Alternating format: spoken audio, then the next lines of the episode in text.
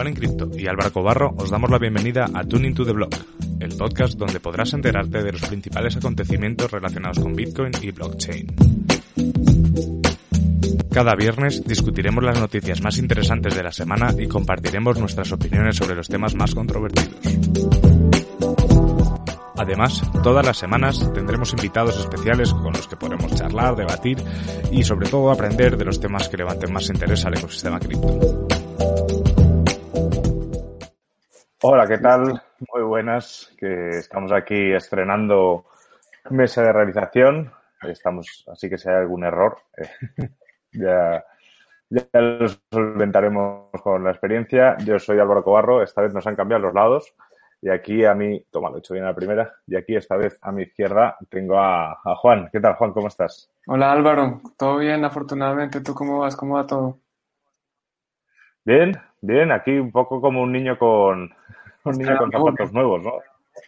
Sí, sí, total, totalmente. Estamos aquí. Hemos, gracias a una colaboración con Crypto Resources, con Juan y con Decrypt, parece que hemos lanzado el punto de hemos lanzado el punto de, de coger el StreamYard Premium que nos permite hacer muchas cosas. He visto que ha habido un error por parte de LinkedIn y no se está emitiendo por ahí, pero es cosa de LinkedIn. Eh, ya luego me miraré por qué. Así que nos estáis viendo desde YouTube y nos estáis viendo desde Twitter y nos estáis viendo desde Facebook. Así que hola a todos. Y nada, ya sabéis a lo que venimos aquí. Esto vamos a poner el mensajito de siempre, que esto no es un vídeo en el que no damos consejos de inversión, solo hablamos de nuestras opiniones y concretamente son opiniones sobre noticias que a Juan y a mí nos parecen interesantes por lo menos. Hoy además vamos totalmente uniformados. vamos, vamos, totalmente uniformados con, con, la camiseta de Tuning to the Block. Sí, señor. Así que nada, ¿tú qué tal, Juan? ¿Cómo vas? Bien, bien, contento que ya podemos salir, ya por fin estirar las piernas, salir a correr un rato, a caminar, muy optimista con, con lo que se viene, ya eh, cada día es un paso más, ¿no? No sabemos si vamos a volver a recaer, pero así haya una segunda ola, pues estamos más cerca del final. Entonces, pues contento por eso y trabajando, juicioso, como siempre. Hay que seguir dándole. Hay que seguir, hay que seguir dándole y, y bueno, y no se, no se puede decir que nosotros no estemos haciendo cosas y más cosas que estamos preparando que aún nos podemos contar porque aún no las tenemos, aún no las tenemos controladas, ¿eh? Mira, Álvaro, ahí tienes un mensaje para ti. Aquí, aquí pone el mensaje, ya están abiertas las peluquerías. Ya, es, cierto, y debería cortarme el pelo, pero ahí lo tengo. Vamos a hacer una prueba antes de empezar, que es que desde aquí podemos enviar un mensaje a todas las plataformas que estamos emitiendo, que es desde... ¡Qué guay! ¡Qué maravilla! Así que nada, Juan, si te parece, ahora que ya nos han saludado y nos han recordado que yo llevo el pelo muy largo y ya veremos cuándo, cuándo se corta. si te parece, empezamos. Empecemos, claro que sí, especialmente para los de Tuning to the Block, que oyen esto en, en diferido. Eso es. Entonces, veamos, eh, tenemos como siempre la encuesta de la semana, en el cual había cuatro posibilidades, que es cuántos halvings quedan, Ripple demandado, Ethereum 2.0 en julio y Fake Satoshi plagiando otra vez. Eh, ha ganado por goleada eh, Ethereum 2.0, la verdad.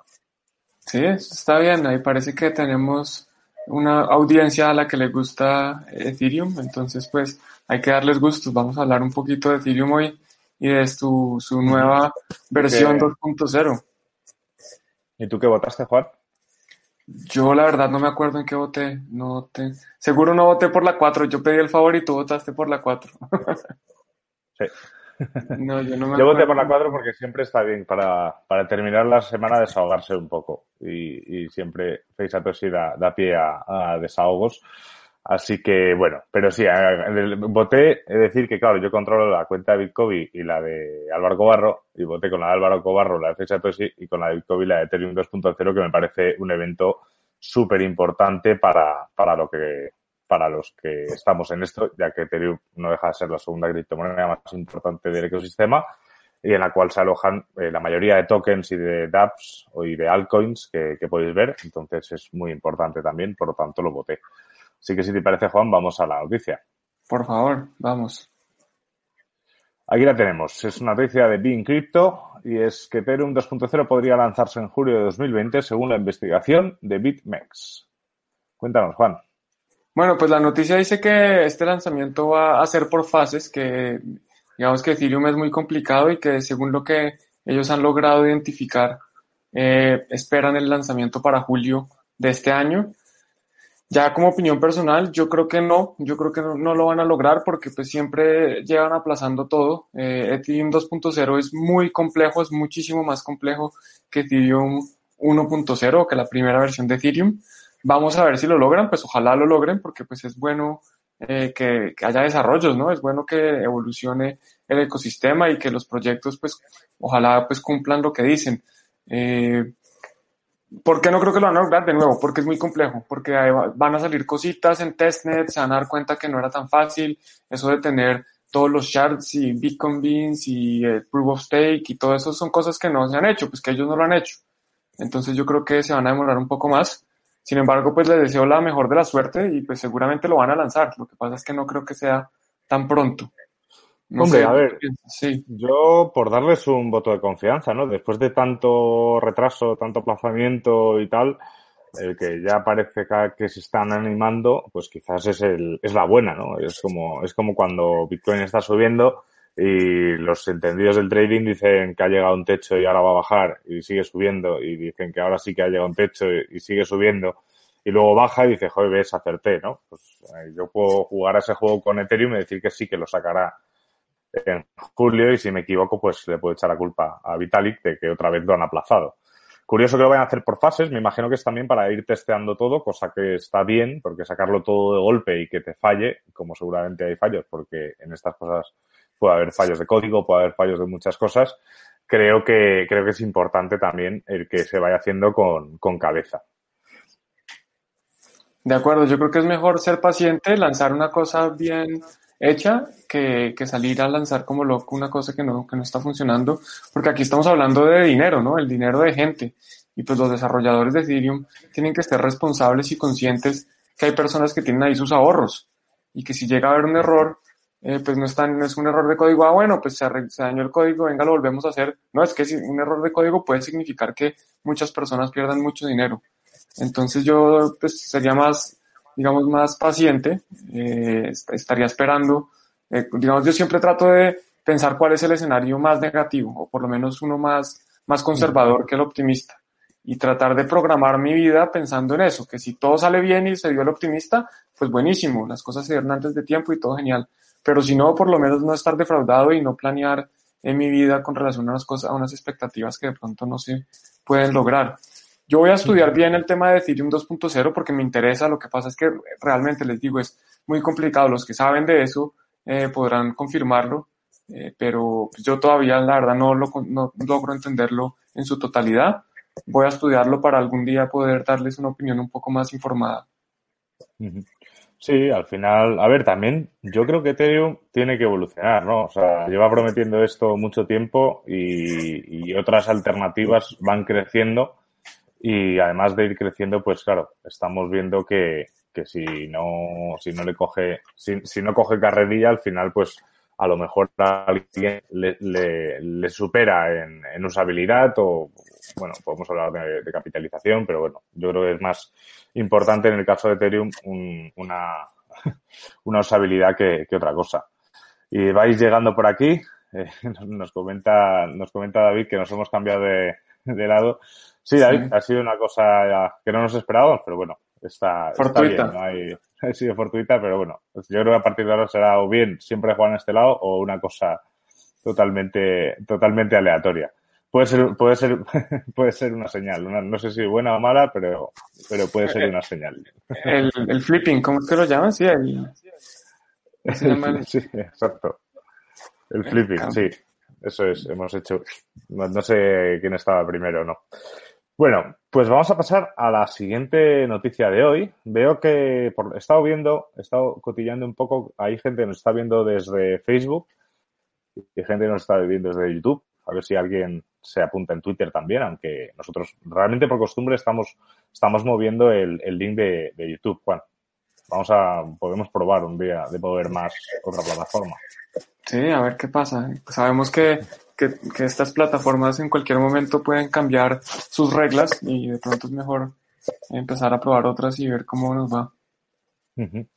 Así es, pues la siguiente noticia del día es que los investigadores de Zcash descubren que los criminales no tienen habilidades al usar la criptomoneda, cosa que me ha hecho bastante gracia. El, o sea, porque al final es curioso que alguien que decide utilizar una criptomoneda, pues ya sea Zcash o puede ser Bitcoin incluso, para cometer actividades ilícitas, pues decida, eh, o sea, no sepa usarla. Sí, es, gracioso. La verdad es que yo creo que es lo normal. Eh, Zcash, la gente piensa que es anónima y Zcash tampoco es anónima. Zcash es bastante compleja. Yo esta, sí la estudié más en su tiempo. No me acuerdo los nombres técnicos, pero básicamente uno tiene una moneda que, que no es anónima y que si uno la hace transacción a esa moneda, se puede rastrear fácilmente. Adentro de Zcash uno puede cambiar esa moneda por otra moneda, que esa sí es anónima. Entonces uno lo que tiene que hacer en Zcash para poder eh, anonimizar las transacciones es tener la moneda original, cambiarla por la otra moneda, transaccionar en la otra moneda, volver a devolverla a la moneda original y después sí salir. Entonces, pues es difícil. Si, si para mí que soy una persona que está, digamos, estudiando este ecosistema todos los días, todo el día, eh, durante, pues ya llevo casi tres años, imagínense para un criminal que lo que está pensando es en robar y no está pensando en la tecnología. Entonces es difícil utilizarla eh, y, yo creo que eso también se da con la mayoría de criptomonedas y no solo para los criminales, sino para la mayoría de usuarios. Utilizar DeFi a la gente se confunde. Hace poquito había un tweet que una persona, una persona quejándose que no, que llevo tres meses estudiando Metamask. Metamask. Siempre me confundo. Bueno, Metamask. Eh, yo no creo que uno se demore tres meses para aprender Metamask, pero, pero es complejo. Digamos que incluso Bitcoin, ¿no? ¿Cómo así que una llave privada y una llave pública? ¿Qué pasa si, si pierdo una o si entrego la otra? Mejor dicho, no es, no es fácil. Eh, y pues bueno, esos problemas de usabilidad supongo que es parte de lo que hay que ir trabajando. Sí, eh, al final también, o sea, podemos hacerle, podemos repetir la, la cantinela esta de que está todo naciendo, que estamos en una tecnología incipiente y que Bitcoin de dentro de 10 años será seguramente muy diferente al Bitcoin de ahora, porque seguirá evolucionando y seguirá habiendo soluciones y habrá cosas y yo creo que un punto en el que todas las criptomonedas eh, van a tender es a facilitar la experiencia de usuario, ya que si queremos el punto, ya que si queremos el que se, que se gente y que haya una adopción mayor, pues lógicamente, eh, lógicamente la, la, experiencia de usuario tiene que ser más sencilla. Y quiero lanzar un saludo a CryptoResources, aquí nuestros partners in crime de, de StreamYard, que ellos también utilizan esta plataforma para, para hacer sus, sus vídeos, sus cursos, todo, así que también os recomiendo, os recomiendo que los veáis porque son súper interesantes. Y Juan, se, se, acerca algo. Sí, ya, llevamos mucho tiempo esperando y mucho tiempo anunciando lo que llegue. Yo quiero que llegue para que la vida vuelva a la normalidad. pues vamos a tener que esperar, lo vamos a poner aquí en grande, vamos a tener que esperar exactamente tres días, siete horas 53 minutos y 40 segundos en este mismo instante. Eh, halving is coming. Bueno, no es exactamente, ojo, no eh, dices que exactamente tres días, siete horas, etcétera. No, sabemos que el halving es por número de bloques y los bloques en promedio se generan cada 10 minutos, pero no necesariamente eso no es exacto. Entonces, vamos a ver cuánto se demora. Eh, Creo que en este momento, si puedes volver, eh, ¿qué fecha decía? ¿Decía que va a ser el lunes en la noche o el martes en la mañana? Eh, eh, Está para el, martes en la mañana. Ah. Martes en la mañana para Europa, lunes en la noche para América. El martes en la mañana, yo es que el, lunes es 11, ¿no? O sea que sí. es el, o sea, por la noche de lunes a martes, sí, sí, de madrugada. Pues habrá que verlo habrá que verlo más o menos. Decir lo que dice Juan, que ese tiempo no es exacto, ¿vale? O sea, puede haber una variación en los bloques y, puede haber retrasos o puede haber eh, adelantos. De hecho, se había adelantado un poco estos días, ¿no? Había como, como, creo que se habían minado bloques un pelín más rápido. Es que hace poco, sí, hace poco estuvimos en récord histórico de hash rate, o sea, más, más computadores, más ordenadores entrando a minar, pues eso hace que los bloques se generen más rápido hasta que haya el ajuste a la, a la dificultad. Hace poco fue el ajuste eh, y pues bueno, se aceleró un poco. Vamos a ver qué pasa en, estos días que quedan, a ver si empiezan, siguen minando, si entran más, si salen más y, y cuándo se generan estos próximos bloques que estamos esperando para el tan alignado evento. ¿Tú qué tienes pensado? ¿Tienes pensado celebrarlo de alguna forma? Pues la verdad es que no, no tenía pensado celebrarlo. O sea, tenía pensado seguir con mi vida normal, que es como deberíamos tomarnos todos estos, sobre todo los que ya tenemos nuestros bitcoins y nuestras cosas, pues a sentarse y a disfrutar, ¿no? O sea, estos días estamos viendo que hay un FOMO absoluto, sobre todo ayer, no sé muy bien. También he visto que, que una ballena ha desaparecido, que ha perdido haciendo trading, que es de los nuestros. es de los nuestros, se, quiso pasar de listo y perdió. Sí, claro. O sea, nosotros ya siempre decimos que no, que no acertamos, o por lo menos yo, Juan, voy a darte a ti el. No, yo tampoco. Tranquilo. y, vamos a pasar, o sea, ahora las, las, las, noticias, obviamente, que vais a ver están bastante relacionadas con el halving. Y en este caso quiero devolverme, devolverme un segundito porque está David Herrero se está preguntando algo, que cuál es el motivo. Ah, Supongo que el, lo que está preguntando es cuál es el motivo de que se hace, se cambie la fecha del halving, ¿sí? De que se mueva para adelante o para atrás. Básicamente el halving se produce cada eh, 210 mil bloques, no es cada cuatro años como, como la, gente, la mayoría de la gente piensa, sino que 210 mil bloques, si uno multiplica 210 mil por 10 minutos, más o menos cada 10 minutos, eso nos da como 3.9 algo años, o sea, casi cuatro años, por eso es que uno lo aproxima. Eh, si, si, llegan más mineros a minar, tienen que, digamos que, eh, digamos, en forma resumida o en forma más bien simplificada, eh, lo que hacen los mineros es solucionar un problema. Tienen que encontrar, adivinar un número. Si hay más computadores, o sea, si hay más ordenadores, si hay, más mineros tratando de encontrar ese número, pues lo van a encontrar más rápido. Entonces, si lo van a encontrar más rápido, no se demora en promedio 10 minutos, sino que se demora un poquito menos. Se puede demorar 9 minutos y medio, o 9 minutos, o 8 minutos, dependiendo de cuántos entren. Si salen mineros, pues entonces se demoran más tiempo en adivinar ese problema, en encontrar ese número.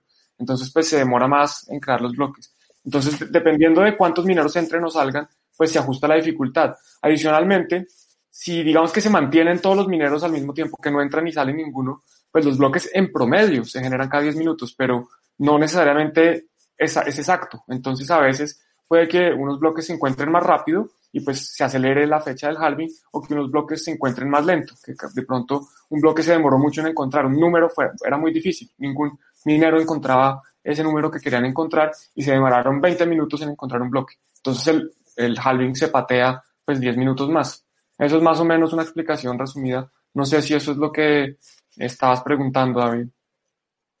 Creo, creo que se demora. Sí, demora en... Creo, creo que sí. Eh, pues decíamos eso, que o sea, las noticias que vamos a ver están, están un poco ligadas y yo, a partir de esta noticia de Cointelegraph, de que este halving, escrita por Tim Penk, que este halving de Bitcoin es diferente y los expertos de Crypto Valley están de acuerdo. Eh, este, es una noticia que sí, que hablan, concretamente aquí dicen que va a ser diferente porque realmente hay más gente más y más gente que está considerando almacenar los ahorros de su vida en Bitcoin como una cobertura contra el, contra el problemático sistema monetario actual. Wow, las traducciones.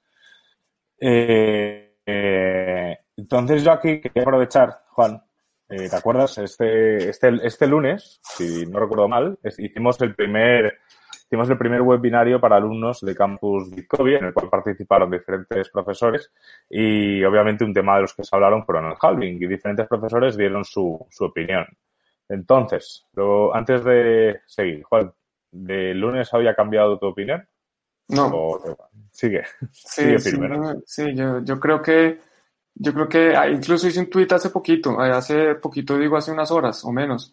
Yo creo fielmente que mucha gente que se está montando al bus de Bitcoin en este momento eh, está montándose en un mal momento, que antes de comprar hay que estudiar, hay que aprender, hay que entender de qué se trata, que comprar por FOMO, eh, Fear of Missing Out, eh, miedo a perderse la oportunidad, pues puede tener repercusiones bastante negativas. Ah, incluso me ha llamado amigos, me ha llamado familiares que no me hablaban hace mucho tiempo, hace años. Hay una persona, una persona con la que estudié y hace cuatro años literalmente no hablábamos. O más. Y, me, y hoy no, ¿cómo hago para comprar Bitcoin? Pero necesito una plataforma que sea rápida para volver a salir rápido. O sea, ¿qué, ¿qué, creen que esta persona está esperando? Pues está esperando. No, es que el halving va a hacer que el precio suba. Entonces va a comprar antes del halving esperando vender cuando pase el halving. Vamos a ver cómo le va.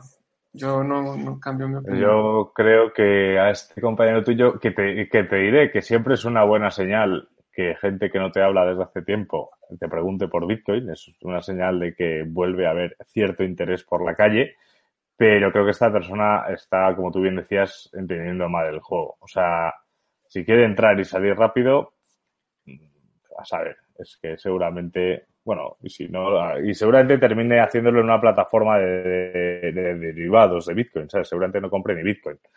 Pero vamos, eh, aquí también yo creo, yo sabes, yo sabes que siempre opina un poco lo mismo. Eh, sí he sido más optimista en cuanto al pre-halving, que de momento se está cumpliendo, sobre todo después de ayer, que haya una subida eh, provocada pues, por tu amigo, concretamente Juan, el que tiene ganas, tiene miedo de perdérselo. Pero después del halving yo creo que puede haber perfectamente una recogida de beneficios. Es que estaba mirando ayer la gráfica de Bitcoin y es que en un mes ha, ha subido prácticamente un 100%. Le bajó a, a 5.000 no sé cuántos dólares y está en 10.000. Bueno, no sé a qué precio está ahora mismo, pero, pero es que ha subido mucho, es mucho beneficio y es muy jugoso, obviamente, para alguien que, que usa esto sobre todo de una manera especulativa, el vender para, para recoger beneficios, que es que son unos beneficios importantes que alegran el mes a cualquiera y más en lo que estamos viviendo.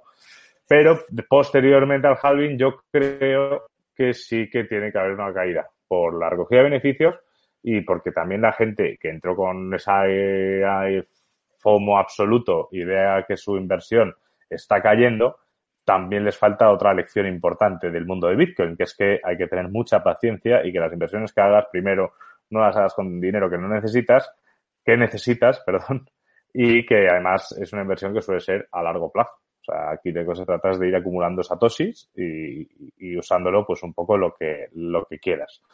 Nos pregunta Juan que qué piensan de la especulación de algunos exchanges que hablan de 100.000 dólares en agosto de 2021.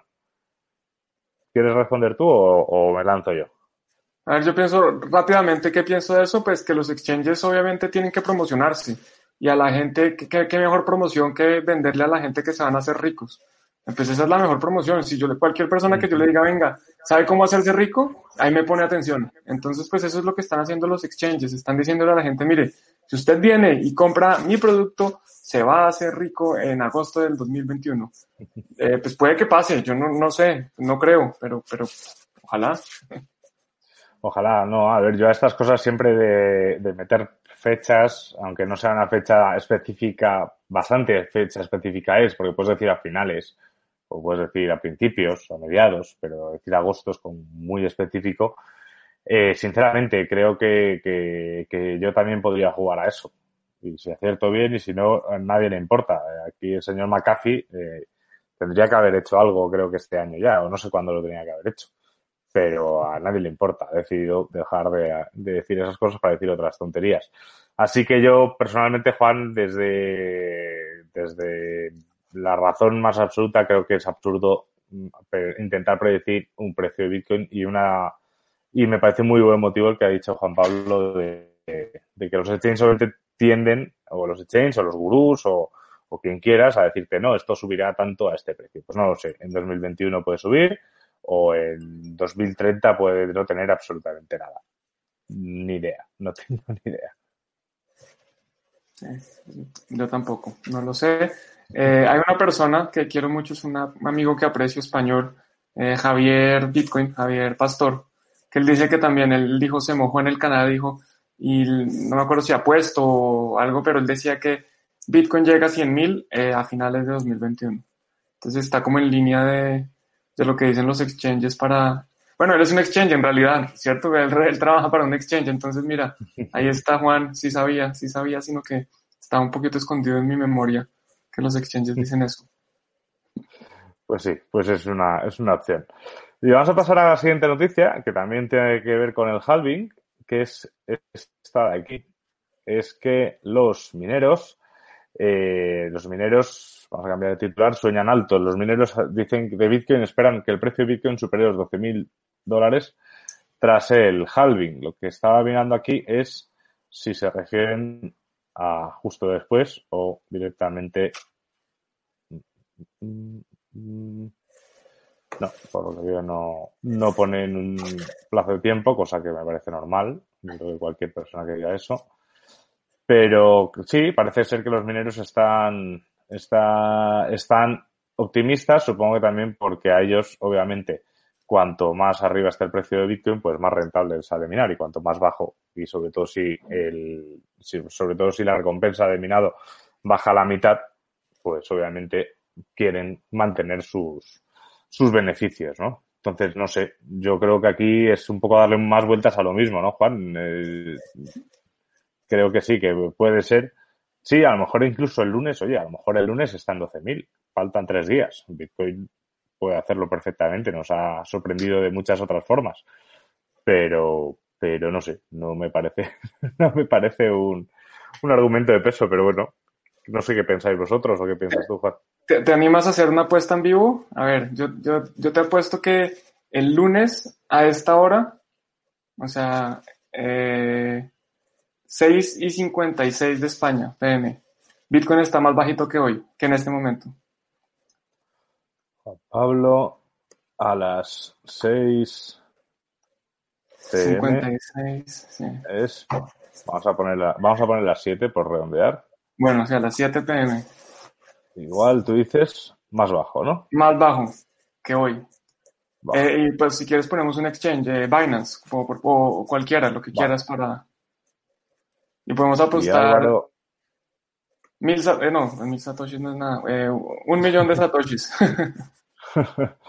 a ver, Álvaro Cobarro dice que a las 19 horas del lunes estamos hablando de.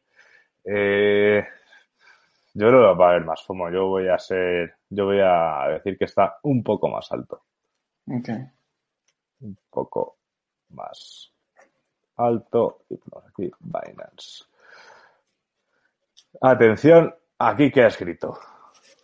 Eh, aquí queda lo Podemos ponerlo en la blockchain de Bitcoin SV. Sí, efectivamente, podemos subir el vídeo a la blockchain de Bitcoin SV para que, para que esté todo esto.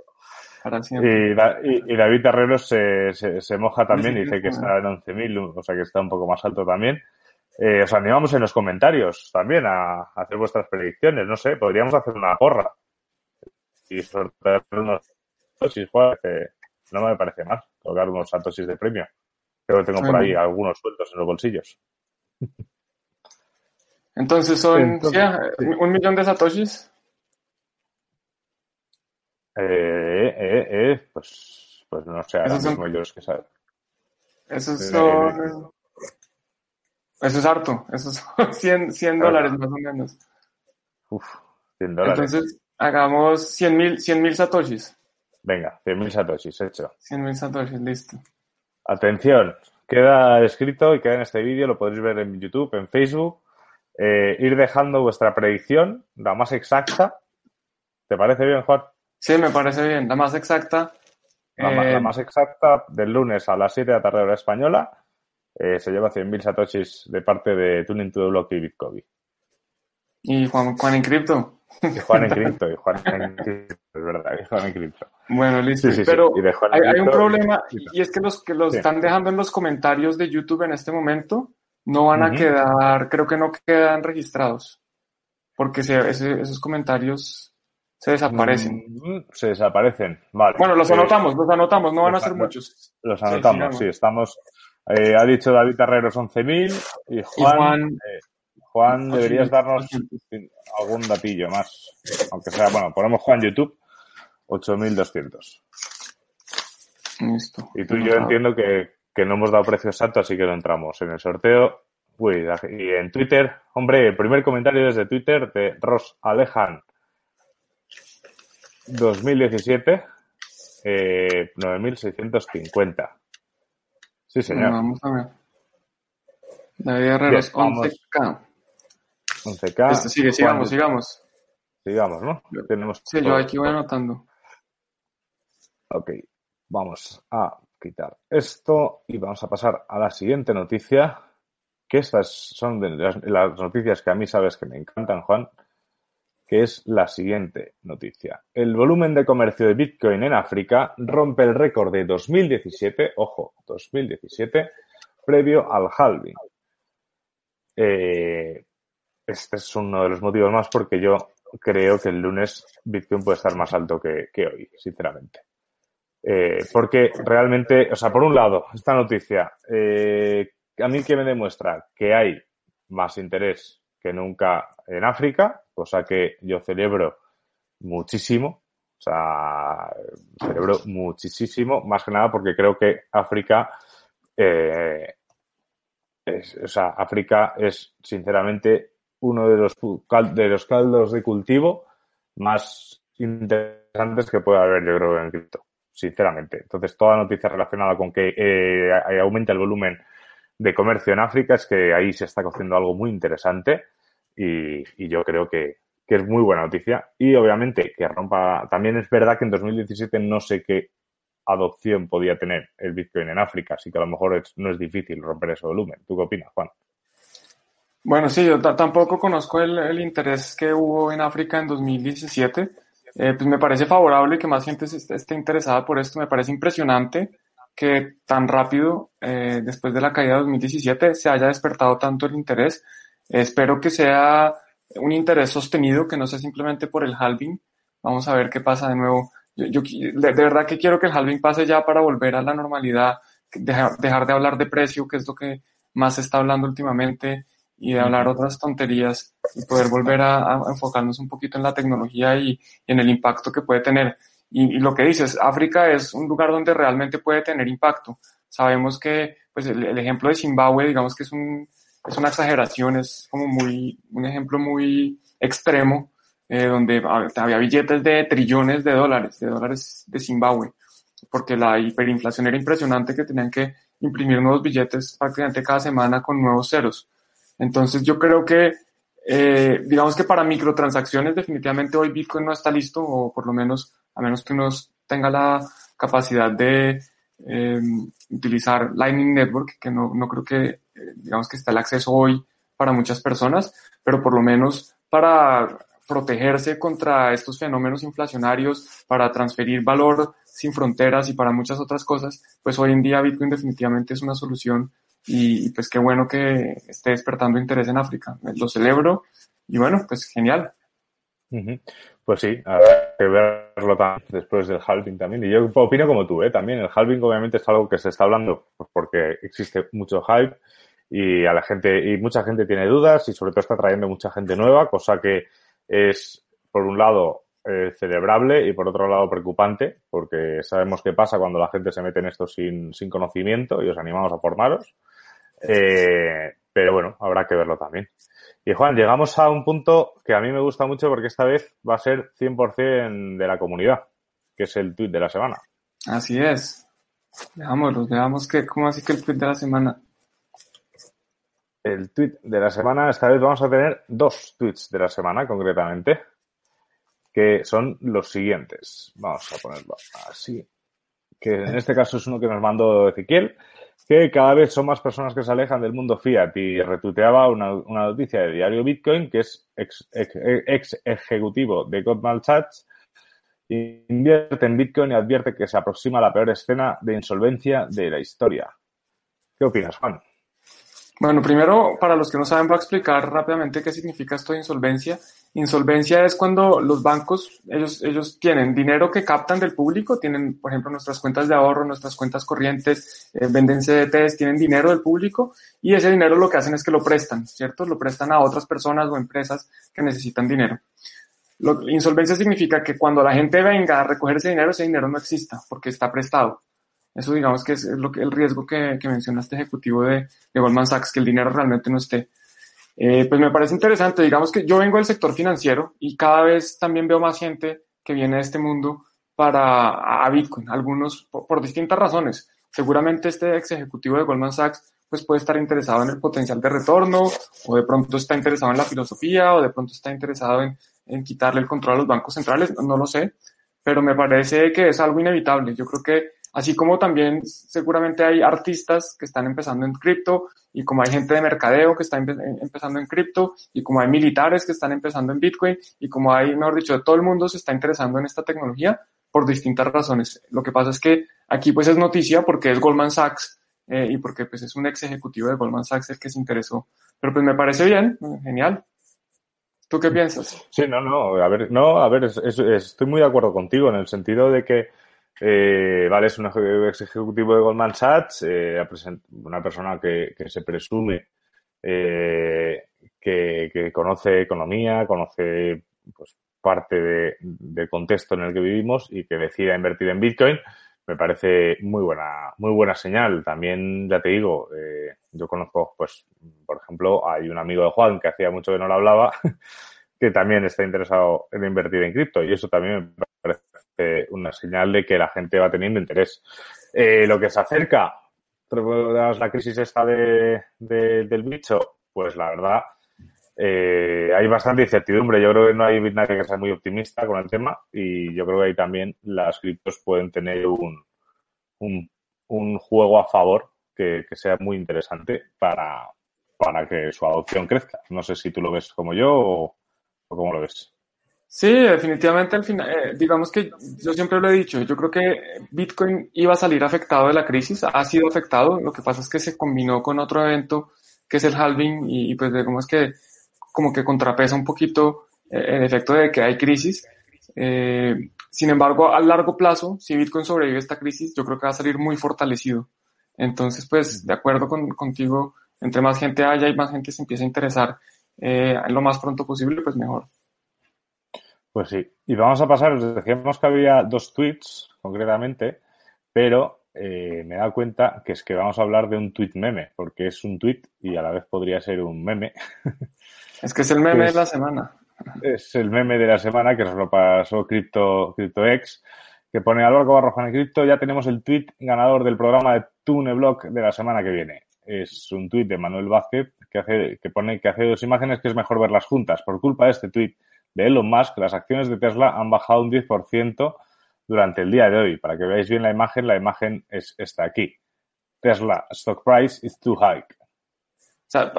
Un poquito de contexto. Eh, Elon Musk es el CEO, es el, es el presidente y fundador de Tesla. Y él está diciendo en su tweet, la acción de Tesla está muy alta en mi opinión. Eso es lo que él está diciendo en su propio tweet. Y lo que pasa, la consecuencia de eso, es la otra imagen que está a la izquierda. ¿Que no la quieres poner en grande? Eso. Sí.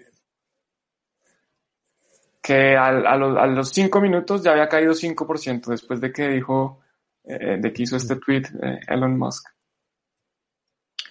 Pues sí, está bien. Llevo unas semanas un poco, un poco protagonista Elon Musk, por, ya sea por comentarios que ha hecho, por el nombre de su hijo, que le felicitaríamos por su nacimiento, pero soy incapaz de pronunciarlo. No sé si has visto eso, Juan. No, no, lo, no tengo ni idea. Me he perdido la farándula. No sigo las noticias.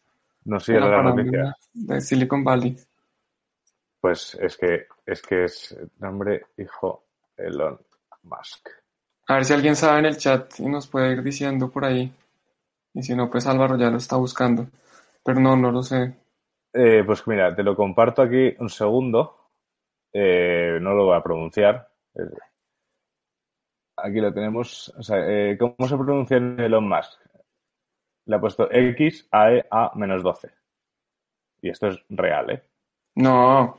Sí, sí, es real. ¿Uno le puede poner números a su hijo de nombre? Eso parece.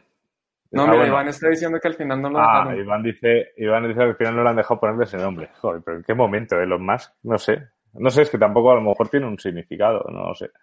Seguro tiene un significado, pero ¿cómo le va a poner unos números al nombre? Sí, sí, a lo mejor el hijo es un cyborg, quién sabe.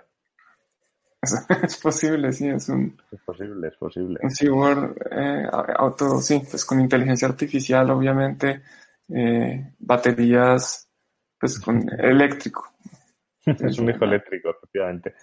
Y vamos a pasar a la última noticia del día, que en este caso es una noticia que ha surgido de un estudio de, de un estudio de la Universidad de Cambridge, eh, a través de una encuesta. De hecho, yo me quedé a la mitad porque tampoco, o sea, nosotros en Bitcoin nominamos, pero sí que había para conocer un poco el ecosistema, que ha seguido que el ecosistema de, eh, o sea, la minería de China representa el 65% del hash rate de Bitcoin.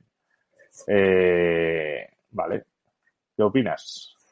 Bueno, y hay que primero una, una claridad, según este, este estudio, ese 65% es solo del 35%. O sea, solo han, solo han encuestado o solo han conseguido información de más o menos el 35% de todo el poder de minería que existe. O sea que pues es una muestra significativa, pero pues no es la totalidad. Eso hay que tenerlo claro.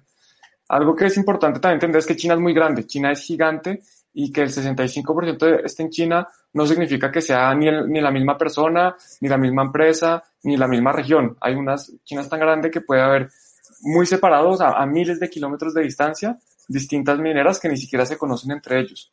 Otro tema también importante es que esto es, esto es un, una encuesta, digamos, que le hacen a los pools de minería. Y algo que hay que tener en cuenta es que las, los pools no necesariamente eh, reflejan de dónde viene ese poder computacional, ¿cierto? Yo puedo tener un pool aquí en España y lo que hago es que agrupo, agrupo hash rate, agrupo poder computacional de distintos eh, ordenadores alrededor del mundo. Entonces, pues, eh, digamos que algunas personas lo verán como un elemento centralizador de Bitcoin. Yo creo que al revés, ha, venido bajando. Antes era mucho más alto el porcentaje en China. De nuevo, esto siempre ha sido especulaciones. Nunca ha habido una, es que no se puede, no se puede con certeza decir de dónde viene. Porque yo puedo minar con un VPN, con Tor, yo puedo minar sin que nadie sepa dónde vengo. Entonces, pues, no, ya. sí, sí. sí. No, decía que, decía que además, eh, o sea, aparte de porque la muestra no es completa, eh, también el decir que el, que el minado tiene el, el minado eh, chino tiene ese porcentaje de hash rate, yo creo que ya de por sí es un error. Por un lado, por lo que comentas tú, y segundo, porque no tienen por qué las empresas de minería que están minando en China, en suelo chino, no tienen por qué ser eh, de nacionalidad china. O sea, puede haber empresas que simplemente estén ejerciendo su actividad en suelo chino, pero no son empresas chinas. Por lo tanto, no creo que, yo, yo sinceramente no creo que sea un elemento centralizador. De hecho, eh, no sé, o sea, en qué punto, o sea, estaría bien que estuviese repartido el hash rate en todos los países. Bueno, es que eso es imposible. O sea, las condiciones, las, las condiciones, por ejemplo, del coste de electricidad en España mm, hacen que sea prácticamente imposible tener un, una relevancia importante, ¿no? Como, como pool de minado. Por lo tanto, creo que, que al final es el, el, el, hablar de centralización porque el hash rate está en China, yo creo que es quedarse muy en, en, lo básico, sinceramente. Creo que al final cuantos más nodos, cuanto más mineros haya, estén donde estén, cuanto más número de nodos haya, eh, pues más descentralizado va a ser. Al final, y esto lo he hablado muchas veces con, con, con, Iván, con, Iván, socio de Bitcoin, que, que quién sabe, en, 10 años, 15 años, porque no la gente va a empezar a tener nodos, no a lo mejor nodos completos, pero sí nodos que validan, ¿sabes? No nodos mineros, a lo mejor nodos que validan, que aumentan la seguridad de la red en su teléfono móvil, porque haya, no ahora con la tecnología ahora no, pero dentro de 10 años, quién sabe, ¿sabes? Entonces, ¿por qué no puede haber un nodo una persona, que es lo utópico que, que creo que podría ser increíble. ¿Por qué no? Y da igual donde estén. Sí, ya incluso hay, hay móviles que, que, tienen un nodo completo. Hay, hay, móviles que se pueden hacer con nodo completo. Algo que mencionaste al principio es algo así como eh, que no creías que los mineros deberían estar en China, o que no, eh, mejor dicho, que no te parecía malo. Eh, no me acuerdo exactamente la, lo que dijiste, pero básicamente lo que yo quiero decir ahora es eh, que una cosa es lo que uno quiere que sea, otra cosa es la que debe ser, que pues que esa es más subjetiva, porque ¿cómo así que qué debe? ¿Para quién? Y otra cosa es la que es. Y el punto es que la minería si está en China es porque allá está la energía más barata. los mineros, eso es un negocio. Eso no es que haya gente que se pone a minar porque le gusta eh, hacer una labor social. Eh, minar es un negocio y la gente va a estar donde haya mejores condiciones para ellos, donde el negocio les genere mayores beneficios.